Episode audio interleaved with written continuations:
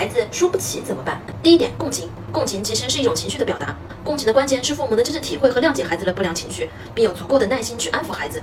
第二点我们要正确的鼓励孩子并增加鼓励的质量和频率。鼓励一定是要有具体事情和具体细节不要加入父母的主观情绪在里面。第三点父母一定不要夸大挫折。父母应当多做正面的解释和引导要表现出积极乐观的态度才对。